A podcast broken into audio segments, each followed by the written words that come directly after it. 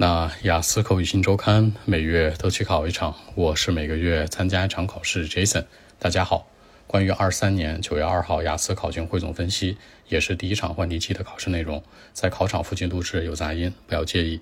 首先，今天听力的考试和阅读考试还有写作呢，整体是比较友好的，难度系数没有说那么大，是比较居中的。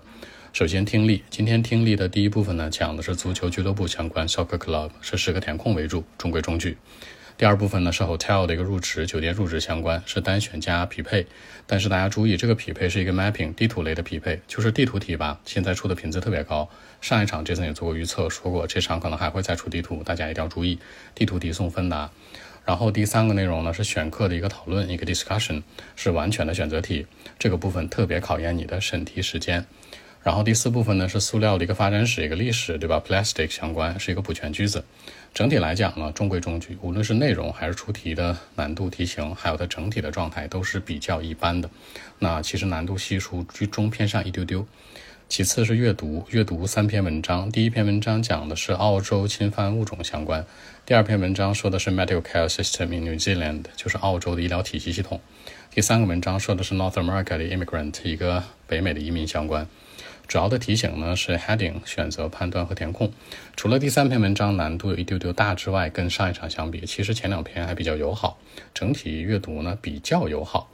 那第三个内容是写作，小作文是一个 line graph 线图，讲的是四种 bread 四种面包啊，在二零零一到二零零五年之间，它这个价格的一个波动趋势 ups and downs，注意把里面的特征写出来。最高值、最低值、倍数关系和出现的那个 gap 一定要写出来，因为常规小作文呢，先读就是考察这个特征的 specialty，写出来它就给分儿。然后大作文，大作文原题这样说的一个教育类的，说一些人认为呢，说教育的目的啊，是让每个人的个体呢成为有用的社会一员，这是一种观点啊，把人们能够为社会做贡献，是吧？这是一种。第二种观点认为跟它相反，是说呢，教育的主要目的啊，是能够人们完成自己的个人目标。那讨论两者观点，给出来的意见，什么意思呢？用大白话来说，就是你受教育之后为社会做贡献，是吧？还有一种观点说什么呢？你就完成自我价值就行了，比如多多挣点钱什么的，养家糊口什么的。讨论两者观点。这个题其实吧，你冷眼一看觉得它不难，其实你细想吧，这两个观点其实是有点抽象的。所以说，如果遇到抽象的观点的时候呢，拿一些实际内容往里带，你就想想你身边所有人大学毕业之后都干嘛？是报效国家、报效祖国、报效社会的多，有这样的一个群体，还是说大家都是自己去搞钱？是吧？然后组建家庭，然后为一日三餐奔波。你这样去思考这个题，其实就更清晰了。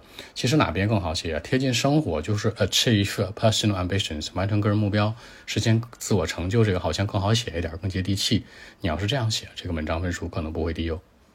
好，更多文本问题，微信一七六九三九一零七。